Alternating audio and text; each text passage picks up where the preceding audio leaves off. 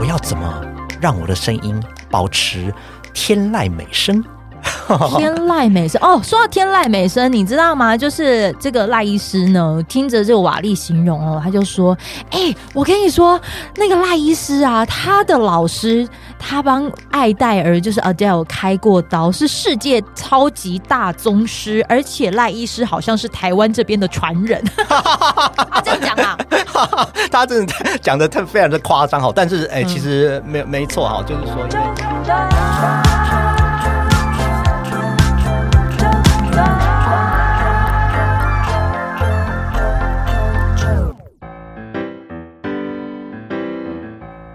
欢迎。收听周团，我是啾啾。在阿周的这个节目当中呢，想要为你介绍的这一本书籍叫做《好声音诊疗室》。光看到这名字的时候，身为电台主持人，before after 是 podcaster，如我，就是呢，呃，还蛮吸引我的，因为它里面里里头就有提到说，在只闻其声便知其人的自媒体时代呢，让好声音为你打造完美形象，这对我们来说其实也算是蛮重要，纵使我的听众朋友可能没有看过阿啾，可是他可能一听到声音的时候，就会知道，对对对对对，他他他就是有听过这个人的声音。所以你的声音能不能让一个人的呃，就是脑海里留下好印象？其实，也许透过我眼前这一位的作者呢，他是可以给你一个很棒的解答。又或者是你可能对于你自己的声音是没有这么有自信。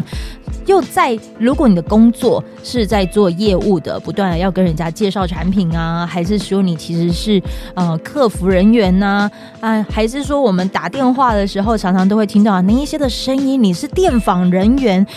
专门高度仰赖声音的行业，你是不是都有做好嗓音的保养？今天呢，我们就是来邀请到了这一位呢，就是好声音诊疗室的这个的作家，而且呢，本身他也是赖耳鼻喉科诊所主治医师，卫福部双和医院耳鼻喉科主治医师，瓦力唱片行的好朋友，欢迎我们的赖银达医师，赖医师好，Hello，舅舅好，各位听众大家好，赖医师能够来到啾团。最主要其实是因为我主动去询问了那个瓦力唱片行，对啊，大家呃不要以为说它真的是一间唱片行，它是一本书，有一本书叫做《瓦力唱片行》的作者瓦力，他在高雄，然后他有一次就是在自己的脸书。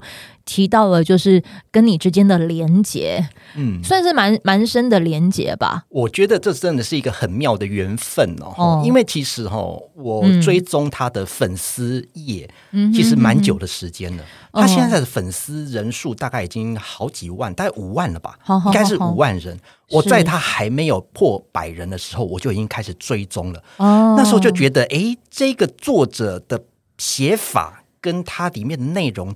跟人家就是不一样，对，那个文章里面的感情非常的丰富，嗯，而且里面看起来就觉得某些段落或是某些形容，嗯，就会让你觉得哦，勾起你内心的一些悸动，哦，或是勾起你一些也一些关于音乐的一些回忆，哦，所以我就觉得，哎，嗯，这个粉丝页非常非常的有趣，是，而且。各式各样，不管是音乐啦，或是说他介介绍一些哦唱片啦等等的这些哦资讯很多，所以就是呃，反正就是因缘际会之下，然后开始也跟他有一些交流，跟实际上的互动哈，所以就变成蛮好的朋友。什么叫做实际上的互动？你看过他本人是不是？呃嗯，因为呃，所以你有看过瓦力唱片行的那一本书了？哦，那本书也是刚上市我就买了，因为我会认识。瓦力唱片行是因为出版社就是跟我询问了有关于写推荐序，然后我看完这一本书之后，其实会可能。毕竟自己是电台主持人，然后就会觉得很多的一些故事，甚至是我自己的名字啊等等，都有各种的一些很紧密的关联，所以我就把我人生的算是少数几篇的推荐序就献给了他。是，而且你的那篇推荐序也是非常的动人呐、啊。对，对，对，我们就不多说，我们就可以直接去看瓦力唱片行，因为我们今天的那个书名的那个主轴其实是在赖医师身上。瓦力拜拜，听到这里就可以关喽。好了，你可以听得到我们的赖医师中气十足哦，谢谢谢谢。他的声音穿透力极强哦，谢谢谢谢。嗯，可是我这边我就其实会很想问的是，耳鼻喉科当然就关系呃关系到耳朵、鼻子啊、呃，还有就是喉咙，这些应该算是您最关心的几个器官吧？对，你的工作内容是主要都会关心这一些。好，所以呢，其实讲到耳鼻喉科哈，大家第一个印象是什么？耳、耳鼻喉科，你想到舅舅，你你想到是什么？我感感冒。哦，所以其实大部分人，九成的人，你走在路上，你随便问，九成的人说：“哦，耳鼻喉科医师干嘛？”就是看感冒啊，嗯，事实上，我把这件事情哈跟我国外的一些哈同事分享，嗯、大家都说啊，为什么耳鼻喉科在台湾只看感冒？为什么会这样子？哦，哦，那事实上，其实耳鼻喉科哦领域哦，其实它非常的广哦哈。哦哦、那其实，在耳鼻喉科这一个学门哈，它其实是归类在比较算是外科。嗯、为什么呢？因为大家常常会听到，比如说有一些耳朵啦、鼻子啊、喉咙的疾病，比如说。嗯中耳炎，哎，耳膜破洞了，对，或是鼻子过敏了，鼻窦炎了，哎、嗯，可能要做手术，或是喉咙，我们等一下会谈到长茧了，嗯、可能需要做手术，对，那这些可能都是需要动刀，嗯，那这动刀其实都是耳鼻喉科医师在做的工作，嗯、所以大家不要想说，哦，耳鼻喉科医师只看感冒，哦，事实上不然哦，其实耳鼻喉的领域非常的广哈，所以其实我们要做的。不管是我们自己之前在研修的时候，嗯、或者在训练的时候，其实不是真的只有感冒，嗯、就是耳鼻喉这方面的手术，我们都要做精通这样子。我呃，可以跟赖医师分享，前阵子因为可能有尾牙、有春酒，我很多的朋友可能都会主持外场工作啊。你也知道，就是因为要炒热气氛嘛，后面的朋友在哪里？就是类似这样子喊，然后结果他大概接了十几二十场。的尾牙的准备要第一场的前一刻，他感冒了，然后啊，确定不是 COVID-19 了，发烧，可是他要接场，他呃第二天的时候声音真的是唱不出来，因为他是歌手。他唱不出来，然后对于我们这种，虽然第一个可能一般呃市民朋友可能知道的就会是就是感冒要去看耳鼻喉科，可是对于我们这些声音工作者来讲，我唱不出声音来，我好像只能想到耳鼻喉科医师，然后下一次就想到说可不可以打类固醇。对，这其实、哦、去救声音，嗯嗯嗯，那当然就是说，其实耳鼻喉科医师哦，这个呃，在处理这个沙哑的部分，嗯、其实我觉得，当然第一个大家想到就是说，哦，声音沙哑可能要赶快先去找耳鼻喉科嘛，哈、嗯。那但是事实上，很多人他其实看错科别，因为就像我刚刚说的。耳鼻喉科的医师，很多人都觉得啊，都看感冒。哎，我有病人哦，是沙哑的病人。他第一个先去看的是内科。内科？他说为什么？我我就问他说为什么看内科？他说啊，声带啊，我。我就觉得我的那个声带就在里面啊，我当然就去看内科。对对对，好，所以他去看了内科，就内科医师说你搞错科别了，你要去看耳鼻喉科啊。耳鼻喉科医师不都看感冒？没有，不是。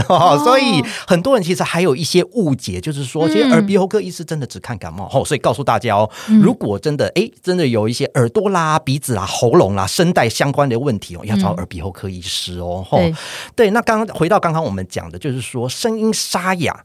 哎，这个东西其实很多人都有相关的经验嘛。对，尤其呢，其实前一阵子因为选选举，接下来前阵子我们过年嘛，尾牙嘛，嗯、那接下来哎，过完年之后，最近有什么春酒？所以最近很多人哎，开始又有一些声音的问题了哈。嗯、那声音的问题会怎么样？大家想一想，你什么时候会声音沙哑？我一直讲话的时候声音会沙哑，我喝酒的时候声音会沙哑，我如果需要应酬在外头，然后需要就包包包几个婚那些，久了之后，然后一直不断的讲话，我声音会沙哑。对，这其实都是很常见的状况。还有感冒，哦、所以感冒有的人就是哎，一开始喉咙痛，再来就是咳嗽，然后再来就是哇，越来越没有声音了，然后他来看我的时候就变这样子，来医师，我的声音怎么变成这样？怎么办？甄甄嬛传，宝雀，宝雀，我的声音，不是。所以那个时候，宝雀如果哎是哎宝雀是在那个是真正沙哑的人是谁？糟糕，我只知道宝雀就对了。然后叫宝雀，如果这样的话，那个时候如果有赖医师，你会怎么告诉他？哦，第一件事情就是哦，你要赶快先大量的喝水。啊。哦，喝水非常重要哈。大家想一想哈，如果在这种沙哑的时候，大家会怎么样？其实通常都是因为你过度的使用，或是你喝酒，或是哎可能熬夜，嗯，狂欢，哎，你可能就是一直喝其他的饮料，然后你可能都没有喝水，大声的一直讲话，你都没有哎有水分的补充。而且我还可以跟赖医师说明，就是。在年底的时候，有些就是学校，它可能就是也会有大量的讲座。我那个时候其实大概在密集的十一、十二月，有好多的校园讲座。我只跟学校的他们提到说，请帮我准备两罐水，这个是我的方法。哇，这个完全标准。然后我就会喝，我都几乎每次那个结束，我就会喝一瓶。就是那个过程，只要比如说在播 PPT 的时候啊的过程，我就一直喝水，对，所以这个是 OK 的，这非常的重要了哈。哦、那其实哦，我们我们就先讲一下我们的保健好了哈、嗯哦。那我们的声带其实它的构造是非常精细哈。嗯，那我们这边简单讲就是说呢，我们声带哦震动，它是两片哈非常柔软的组织，嗯，它吸气会打开，讲话会关起来。哎、嗯，那我们声带会位在什么地方啊？大家。如果是男生的话，可以摸一下你的喉结。哦，在喉结哈，其实你往你的脖子这样这样就摸一下，哎、嗯，你会摸到好像有个软骨，这个软骨叫做甲状软骨。哦，甲甲乙丙丁的甲哈，它就有点像是一个哦，就是一个盔甲哈，嗯。的一个形状，所以我们的声带就在这个软骨里面。哦，所以你在讲话的时候，我们的声带哎吸气打开，讲话关起来，那声带是什么样子啊？哦，大家可能想不到，嗯，大家可以把你的左手或右手的食指跟中指比出来，可以比一个耶的一个感觉，嗯，耶耶比出来，好，一个 V 嘛，哈，对，所以它吸气就会打开，讲话的时候呢，它就会闭起来，哦，大概是这样。最后我们在内视镜底下看起来就是这样子，哦，简单讲就是吸气打开，讲话关起来。哦，那其实呢，在声音沙哑的时候会怎么样？我们闭紧的时候，就像两扇门一样。嗯，关的会非常紧，食指跟中指粘很紧，对，会没有空隙。哦，但是如果今天可能有一些外力啊，或者说一些状况哈，造成我们的声带水肿，嗯、或是长茧，或是声带不能动的时候，你想一想，如果你两扇门有一扇门可能不能动，或是有一扇门有一点缺陷，比如说木门年久失修的木门嘛，哈、哦，有一个缺，哦、有一个缺口，关起来的时候，哎呦，有个洞在那边，哎呀，那就会怎么样？嗯、漏风、漏风、漏风之后就会沙哑。哦，所以就是说哈，我们为什么我们会有沙哑的这个情形，也就是我们学理上讲的叫做声门闭合不全。哦，闭合不起来的时候，也许是门本身不能动，也许是门中间有空隙，造成我们的闭合不完全，所以才会有沙哑的这个状况。那医师，我会想问哦，就是呃，其实我都会尽量让我自己的声音不要损害太多的其中一个小方式，就是我其实会尽量努力用肚子说话。然后，就是、可可可是我这样也会想问，为什么我人家都想说用丹田说话，像我我试着。讲讲看好了，我觉得我现在就是用声音，用用喉咙说话。话我觉得我现在是在尽量用肚子说话，听得出来差别，对不对？听得出来。我，但是我其实不知道为什么尽量用肚子不会伤害喉咙。我只知道这个 paper，，可是我不知道原理。好，OK。那回到我们刚刚讲的那个声带的震动嘛，哦，那我们声带为什么它可以震动产生声音？嗯，其实大家可能想不到哦，嗯，你的声带的震动。每一秒钟这样子开合开合开合震动，可能会高达上百次，好几百次。所以你的声带其实它在做很多很多的工作，它在做很多很多的运动。嗯，那声带会运动会用到什么东西？哦，它可能牵涉到我们喉部旁边有很多的肌肉。对，这些肌肉在使用，它在出力的时候，造成我们的声带可以打开或关起来。哦，所以这个可能会用到旁边的肌肉，这是一个。另外就是呢，我们发声的机转里面，哦，这边就我们就讲非常非常简单的概念，嗯、也就是说，我们声带为什么可以诶震动，就是因为空气流动。也就是说，我们吸气的时候，空气进到我们的肺部，对。那吐气的时候呢，我们的空气就会从我们的肺部往上，经过我们的声带，让它震动之后产生声音。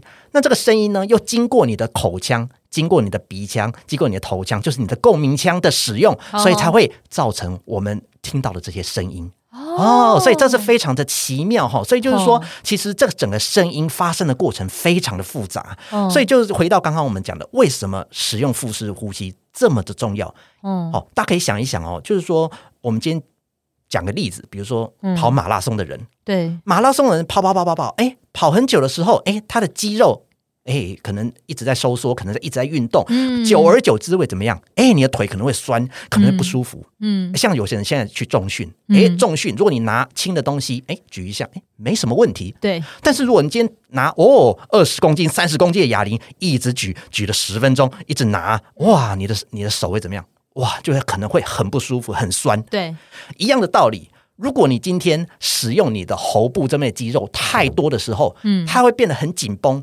紧绷的时候，它就会让你的声带过度的、过度的，就是呃，我们讲 push，对对对，就是等于就会去挤它，哦、让它就是会变得声音很挤。哦，我先示范一下哈，就、哦、比如说，如果用腹式呼吸，我们的声音就是这样。嗨，大家好，我是拉英达医师。如果今天用喉部讲话，就会变成嗨，大家好，我是拉英达医师。哦，用用喊的，喊的，就是会有点一直好像你会觉得那个声音好像一直就是喉从喉喉头这边出来。哦。哦，那事实上就是说哈，腹式呼吸可以让我们的哎，第一个。让我们的气流可以非常的稳定，嗯，而且呢，第二个，我们会让喉部这边放松，嗯，放松之后，也就是说，我们哎，即使要用到这边的肌肉去让声带做震动，嗯、但是呢，它其实它的费力的程度就会比较小一点，嗯，哎，所以就是说，为什么腹式呼吸这么重要？哦，哦，然后你要时时就是要提醒自己，就是哎，你要处于一个放松的状态，为什么？因为放松，你才会就是说我我我都会讲说，我都跟病人讲说，哦，是你要哈、哦、心情放松。太难了，才会走的，才走的比较远，你才会使用的比较久一点。因为现在大家都是在比较高强度或者说比较高压力的强的环境之下，所以大家就会。不自主，他会觉得一直紧张起来。那紧张起来的时候，你想一想，你紧张的时候会怎么样？哦、你全身肌肉就会紧绷。哦，紧绷的时候，你的喉头的肌肉当然也会紧绷。嗯，而且你在这个时候，你要讲话讲很多的时候，对你过度的去让声带去做闭合，你就压这个声带，所以声音就会越压越紧，越压越紧，就会变成这样子。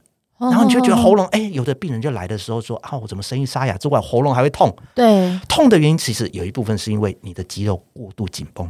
过度紧绷，对，所以当有痛的时候，可能我也可以检视一下我自己的生活是不是真的太紧绷，以至于就会加成那个疼痛的力道。没有错，是这个意思吗？是。可是我我必须要我我就是个普通人，我觉得要我放松是一件太难的事情了。如果在这么还等雷比亚的情况之下，嗯、我就是需要使用着我的声音，一定会有人这样子嘛。对不对？对，我我在想，这会不会也是因为你出书的原因？因为太多人都可能就是询问你相同的问题。你最常被问的问题有哪些？每一次就是有病人来，就是找赖医师的时候，嗯、当然就是哈，第一个沙哑，大家听到沙哑觉得好可怕，会不会要开刀？哦，声带长茧，对，声带长茧。但是事实上就是说，我们声带长茧，刚刚讲了，有非常多的原因。哦，声音沙哑也有非常多的问题，所以就是说，我们要先。去找出问题，才能对症下药。沙哑，对，所以你，哎，你要先讲，你要先找出，就是说，我们沙哑到底是什么原因造成的，嗯、这个非常重要。哦，不是说沙哑啊就开刀好可怕啊、哦，不是这样。因为我我曾经也有某一个时期的沙哑，但到最后他其实找到的原因是因为我的胃食道逆流伤害到了我的那个那个叫什么哦喉部的一些组织的黏膜，哦、所以那段时间我的沙哑是呃，它的病灶是在胃，不是在我喉咙。对，其实原因是非常的多，哦、所以我们为什么一定要先去？抽丝剥茧，找出问题所在，因为每一个人原因可能会不太一样。嗯、第一个沙哑，对，还有呢？那第二个就是说啊，我要怎么让我的声音保持天籁美声？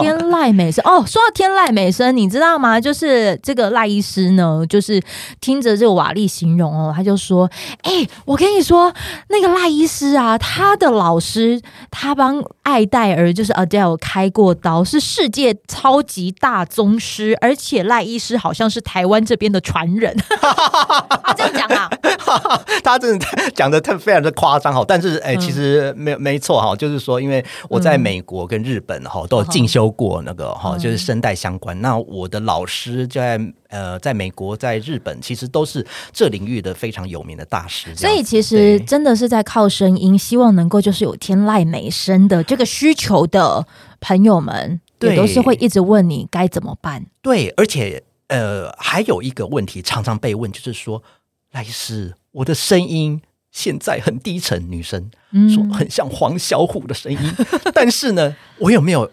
什么方法，透过手术，透过任何的方式，让我的声音变成林志玲的声音。这样算是一个声音整形的概念吗？对，但是我这边要先给大家一个观念，就是说，哈、嗯，嗯，对我来说，到底什么样的声音叫做好声音？嗯，哦，因为很多人会问我，哎、嗯，那个书写做好声音，哎，可是我就觉得我的声音难听啊。你说，哎，要怎么变成好声音？对，其实我要给大家一个非常重要的观念，就是说，哈、嗯，今天我们的声带，刚刚我们讲过嘛，我们声带吸气、打开、闭闭合，那其实这样的一个过程当中呢，大家把它想成我们的声带有点像是小提琴的弦。哦，小提琴的弦其实有粗有细，有长有短哦，所以为什么男生、女生、老人、小孩，哎，声音都会不太一样？对，哦，你就要把它想成这个弦的长短，好，或是它粗细会不一样。也就是说，我会把它讲成白话讲，叫做质地不同。嗯嗯，质地不同。但是呢，今天就是说，你很难在。呃，在你你在路上，你找到一个人跟你的声音是一模一样，几乎是不可能的。对，对我都会我都会说哈，这个就是说哈，声音有点像是上天给我们的一个名片，或者说每一个人独一无二的一个印记。嗯，啊，一个一个一个说就是你的一个 sign 了这样子哈。对，所以就是说哦，我们要怎么样好好去利用它？对我来说，好声音就是将你原本的质地，将你原本的声音发挥到极致，这个就是好声音了。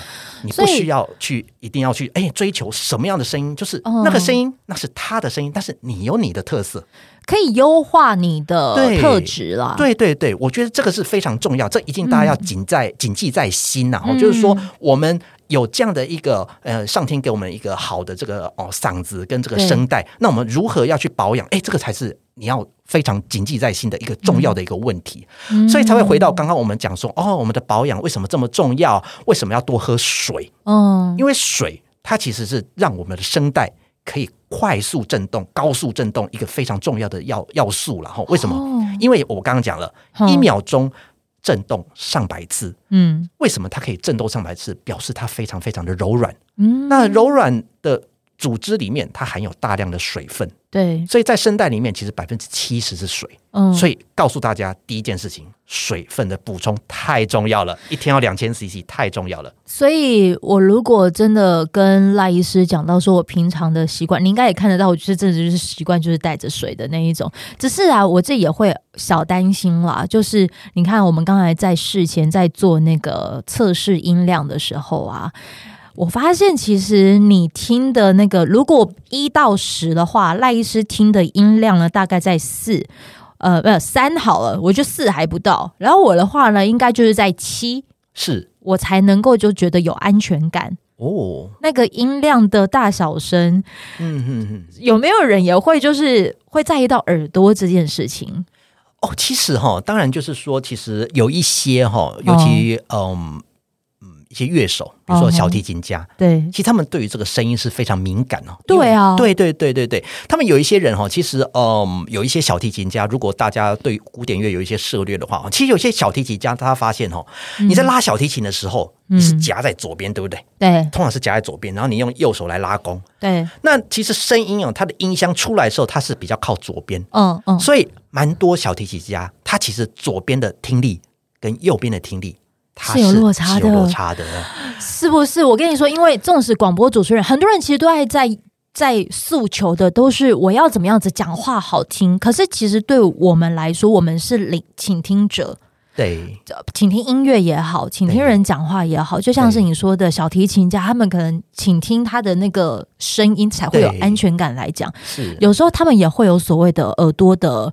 受损这件事，可是你真的要说这是职业病吗？它也许也算。对，那如果这对我们来说是个安全感的话，嗯、你要你觉得？应应该也会有人提出这样的问题。有有有，其实听觉哈跟我们的讲话，这其实有时候它算是一直相辅相成啊哈。有一些人其实就是说，如果你在呃听到的一个一个声音哈，是跟你讲话表达出来，其实这有时候它中间它其实是真的有一些有一些关联性啊哈。对啊，所以就是说，为什么有的小提琴家他非常非常的会担心，就是说他的听力受损这一件事情。嗯，因为小提琴它其实在拉的时候，尤其弦乐器，它的声音，它的音。音色，还有那个准度，要非常非常的，要非常精确。我虽然不会拉小提琴，但我非常能理解。有一次，我可能当在播歌的时候，原本我大概知道他应该就会在哪一个的 key 上面，可他突然有点降 key 的那个瞬间的时候，我心想说：我耳朵是不是坏掉？真真的会有？是不是人真的有时候会听旋律的时候，他真的就是会？自动降一 key 的那个情况，耳朵是不是真的会有那样子的情况？呃，我觉得，嗯、呃，这也是看人啦，哈、哦，就是说像，像诶，像我们看到有一些歌手，比如说跨年演唱会啦，或是一般的大型的演唱会，他们都要戴耳麦嘛。哦，那戴耳麦，当当然就是说从里面传出一些声音，嗯、然后去让你呃。告诉你说，哦，你这个 key 应该是多高多高？嗯、哦，那当然有一些人就是说，因为他有一些绝对的音高、绝对音准啊，哦，那可能也可以不用依赖那些东西。但是其实不是每个人都有这样的一个天赋了，哦，所以就是说你要靠那个样一个声音去引导你说，哦，我大概就有点像是我们导航嘛，哦，导航你你你这个路哦要怎么走？哎，先先给你一个。一个一个一个的指引哈，告诉你说，哎呦，要往要往前面走，往右边开，往左边开，这样子。好，所以戴那个耳麦，或者说我们在听哈这个我们的一个乐器，或者我们的一个反馈的时候，其实我觉得这是一个蛮重要的一个指标，这样子对我来说，这个可能是耳朵的部分啦。对对对，你没有想到说我竟然会问到跟耳朵有关的吧？这个。第一次问 我，一部分可能是因为我觉得，其实我可以跟你们一个方向，就是如果你的嗓音可能有因为以下这些状况会有感到困扰的时候，他可能都会有音声障碍的问题。我先邀请我们的赖医师来跟大家说哈，就是所谓的音响呃音声障碍的问题，你来帮大家就是做个解释，以下哪一些的困扰可能是呃你来一一列出来。好，来第一个哈。如果你想开始讲话的时候，哎，突然发不出声音，嗯。第二个，说话时间一长，就开始觉得声音越来越没力，嗯。第三个，感冒过后一直处于沙哑状态，嗯。再来，目前的嗓音跟原本的音高好像不太一样哦。就是我刚我刚刚说那那，哎，没有，但是它是声音，有时候有就是耳朵，哦，那不太一样，不太一样。对，但是有的人是听得出来，他觉得哎，这个声音好像有一点点怪怪的。比如说有一些歌手，呃，我遇过几个，比如说女高音，哎，他跟我说，哎，他好像得了 COVID nineteen 之后，哈，声音好像，哎，好像觉得他有一些高音好像上不太去。有有，我我下一集一定要来好好的问你，就是有关于那个 COVID nineteen 之后对我的身体声音的那个影响。好，好，下一个，说话的嗓音好像会颤抖。会战斗？怎样的战斗啊？就有一些人哈，像有一些哈，有一些老人家，或是说有一些疾病哈，它可能会造成我们声音的问题。比如说讲话是这样：“嗨，大家好，我是赖英达医师。”但是他讲话会是：“嗨，大家好，我是赖医师。”哦哦哦，他他可能会有这样的。对对对，那有的时候他不是。就是出自于本能的，但其实是因为有一些疾病造成这样的状况。OK OK，再来是唱歌的时候觉得喉咙好像很不舒服。你是我的人，我这样我不唱不是好，那可能是不舒服。哎，对对对对对，好。OK，再来是喉咙好像有很紧。被掐住的感觉，我现在就有这感觉，但是我自首，因为我有我我喝咖啡，它是不是会有影响？咖啡其实也是看人，当然咖啡因吼，对，马上又拿嘟到嘴边。我们可以，我们等一下可以聊一聊，就是说咖啡因其实对于我们的声声音还是会有一些影响，微微，对对对。所以我如果就是，其实我在访赖医师的同时，我喝着咖啡，但是其实你有发现我一直在灌水。哎，我有看到你在交替。交交替交替使用，所以有很紧被掐住的感觉。下意识先赶快喝水吧。嗯，对，然后要记得要放松。哦，好，好，好，下一个。讲话讲到一半，声音突然不见，突然不见哦，是自己的气不足吗？有时候是气不足，有的时候就是突然，就是我们刚刚讲的，就是声带它的闭合突然就哎呦，就是没办法闭起来，所以闹红哦，所以讲一讲啊，哎，大家嗯，对，的确的确会有这样的时候。嗯、然后最后呢，哎，一到晚上喉咙就觉得很难发声。嗯、白天还好，但是晚上哇，工作了一整天之后，讲了一整天的话之后，就发现、嗯、哇，回到家以后声音就变这样子。是不是很容易会觉得一回到家的时候啊，你讲不出话来的时候，容易会被你的就是家人误会？你回到家你就摆个脸也不讲话，但是他就觉得我真的很累。对，非常多人有这样的状况哦，所以嗯，所以刚刚这些问题其实就是列出来告诉大家说，嗯、哦，你的喉咙有状况的时候，其实就要、嗯、要赶紧的注意一下了哈，因为其实哈，大家会诶，大家其实哈，在市面上或者是说他平常在一些节目里面就会发现，就是说哦，其实大家都知道要控制血压。要控制血糖，嗯、要注意你的饮食，嗯、但是有没有人告诉你要注意你的声音？没有，好像几乎没有。大家觉得讲话这件事情自然而然，我生下来我就会讲。哎，你干嘛出一本书教我如何讲话？你教我再出一本书教我如何去保养？啊、哦，很多人会觉得，哎，这个东西好像，哎，你不去保养，其实好像也没什么关系嘛。反正我就会讲话。嗯哎，有什么大不了？嗯，哦，事实上哈，就是我我在书里面有写到一个哈，在十九世纪的时候，有一个侯英国的侯克的大师哈，叫麦肯锡爵士，他提出一个非常好的一个观念哦，就是说哈，其实哈，我们刚刚回到刚刚我们那个马拉松哈，跟一些选手的例子，我们在做运动的时候，这些选手其实平常都是要练习，对不对？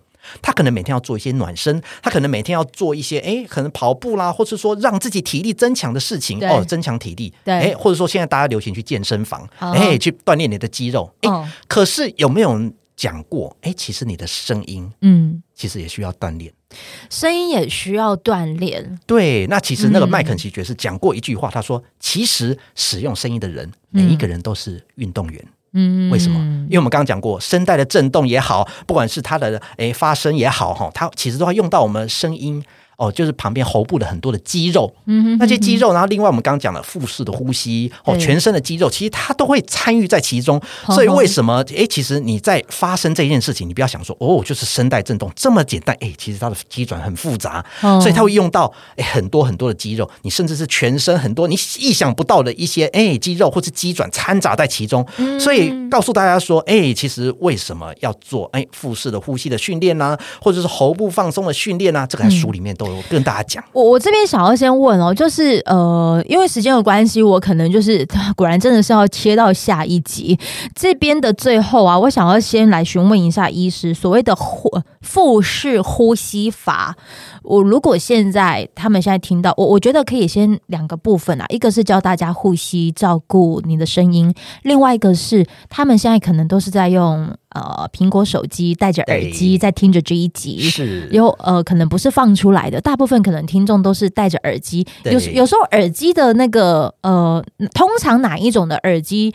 音量调到什么程度，或者是因为我本身是耳塞型的，是你有你有看到吗？它不是耳罩，对对对，它不是耳罩，它是耳塞式的这种。它，你你等一下也可以，就是对于就是可能他们现在在做那个听觉的那个使用，也可以就是稍微叮咛一下。我们先从呼呃腹式呼吸来来教大家好不好？OK OK，但因为现在哈，我们就是没有。呃，图片啊，或者照片哈，所以就是说哈，我们腹式呼吸怎么训练呢？其实当然在书里面有做一些哦，就是照片跟哈，就是呃动作的示范，然后是。但就是说，如果用口头上来讲呢，我们就是讲一个概念，就是说呢，我们的腹腹式呼吸就是说，你要想象，哎，你要想象你的气它是。也可以吸到我们的腹部，嗯那我们有一个词叫丹田嘛，哈，那其实有时候，哎，他觉得，哎，丹田好像这个词很虚无缥缈，哈，对，那一般就是哈，你可以就是把它想成，就是说我们的丹田是在这个肚脐哈，跟这附近以下在两三公分这个地方，是，所以你在出力的时候，你是要用到这边的肌肉去用力。稍微用力之后，你就想象你的气好像就是吸到你的肺，然后到这个地方，然后从这个地方有点出力之后，让这个气往上。好好好好好，但你的全身当然是放松的状态，然后你就是哎对，就是腹式呼吸，你是用到这边肌肉用力把这个气吼把它推出来，嗯、所以你其他你不会觉得哎喉咙很紧绷或者肩颈很酸这种感觉哈，嗯、这样子的方式哎，它其实就是腹式呼吸哈，简单讲就是这样子哈。哦、那当然在书里面有提到，就是说我们有几个，比如说可以躺下来训练啦，或是说用一些其他的道具哈，大家可以稍微看一下哈。其中有一个啊，就是还有呃，在这书里面呢，其实赖。是有教到，就是说放松喉部的运动。我如果把这个咖啡哦当做是那个水啊，然后我又刚好有吸管，你现在可以教我吗？可以，这个非常的简单哈。哦、所以哦，在第二个就是说，告诉大家怎么去保养哈，就声音的这个方式，这也是我们在门诊或是说语言治疗哈当中哈，对我们会做的一个动做的一个动作了哈。嗯嗯嗯，也就是说哈，我们。有一根吸管，然后我们有杯子。然后我们装了一些水，有。然后呢，我们之后呢，我们就利用这个吸管，我们嘴巴哦吸饱气之后哈，然后呢，吸饱气我会喝到里面的东西耶。哎，你要先把 先吸饱气，然后再好，然后我们吸对，然后我们就这吸管哈，然后把这个气吹到里面呢，这种感觉，OK。哦，就这样有有有有听得到吗？我再试一次哦，先哦，所以不是我，不是我就呃含着吸管吸饱气，是我先吸饱，先吸饱气，哎，然后再嗯，哎。有听得到吗？有听得到吗？但我这样是不是就吐气太快了？不会，不会，不会，这样刚刚好。这样这样是可以的吗？如果说你今天没有吸管的话，另外一个哈，我们也是非常简单，自己在家里可以做的。哦，我们在书里面也有讲，叫做弹唇音哈，弹是弹钢琴的弹，唇是嘴唇的唇哦，弹唇音是这是什么意思呢？其实你想想看，小朋友其实你就做过这件事情，会怎么样？你把你的这个嘴唇这样子。对，我觉得非常非常简单。那好，我这边我就最后我想问赖医师，因为我也就是在去对一些学生上课的时候，我会跟他们讲说开嗓的方式。可是呃，我觉得我还没有到专业，我只知道这些方式，但我不知道原理是什么。如果未来我真的要去跟孩子们讲到，就是因为我会跟他们讲的是。呃，我之前是因为看了萧煌奇的访问，歌手萧煌呃萧煌奇的访问，他就讲了两个，你要感受到肚子有在用力说话，其实躺着唱歌是最明显的方式，是你就记住那个躺着的时候那个出力的感觉，然后一起躺着是最容易飙高音的，因为用肚子。然后第二个是呢，他的那个要进去录音之前，他就是会用。我就是类似这样子嘟，yeah, yeah, yeah. 然后我就会跟我的就是比如学生，他就跟他讲说，我们来用这一首读小蜜蜂，然后嘟完之后会感受到，可是我的解释都是说，你那个喉咙的痰哦就会比较抖下去 一点应该应该是这样讲。我们回到刚刚我们讲的共鸣腔的概念，oh, oh, oh. 做这个。好，OK，对，它会让你的共鸣腔比较 打开一点。Oh, 简单讲，okay. 简单讲就是这样子，哈。所以就是说，这个弹唇音非常非常简单。那当然就是说，哎、oh.，想反正现在大家出门的时候，常常口罩也都戴着，没有关系。搭捷运、搭车的时候，没人看到，就开始，哎。就类似这样子，对。然后你一天做个几次，嗯，那甚至就是说，如果你比较上手之后呢，你可以选一首自己喜欢的歌，比如说生日快乐歌。继续继续，欸、最后啊。跟着一起的话呢，等于其实你的喉咙已经有做了短暂的放松了。对，这应该是听这一集算是你啊、哦、有一个入门小知识。对，你要上台使用着你的声音以前，嗯、你要开始进行电访工作，让你的声音顺畅以前，两个方法。第一个方法，找一个地方躺下来，训练一下你的。用肚子说话的方式。第二个，医师刚才说了，你有吸管，你有杯子，里面有液体，帮我解释。哦，就可以吹气。好，对。或是如果没有吸管的话，我们就可以用。好，就是类似这样，非常的简单。而且这个弹唇音哈，如果大家查一下，就如果 YouTube 大家有兴趣的话，可以看 Celine Dion。嗯、哦，加拿大歌手 Celine Dion，他在几个专访里面，他有特别有这样的一个片段，就是说，哦、他哎，他也是用这样的方式开场。所以哦，哦，你如果这个学会之后，哦，你也可以跟全世界一样知名的这个艺人哦、歌手哦，一一样有同样的方法。这个是你可能使用声音的方式，可是其实我还会有好多的问题，而像是呢，可能赖医师本身其实在呃。耳鼻喉科已经有很长的时间，你一定也可以大概归纳出来，这一年当中哪一个时期是你最忙碌的时候？又或者是你常常看到这些病友们拖延到就医的那些症状是哪些？我觉得我们可以在下一集的时候，可以就是来跟听众聊聊，甚至是如果你真的是有确诊的情况，觉得声音一直回不来，请问一下，我听的那一集有机会让我的声音修复吗？可以。认真，认真，认真认真，我们再我们到时候再分享。这个我一定要好好来问一下。我们现在这边呢，就是先在稍作休息片刻，我们在下一集的时候就跟大家聊聊这一些内容。希望你的声音就可以回到好声音。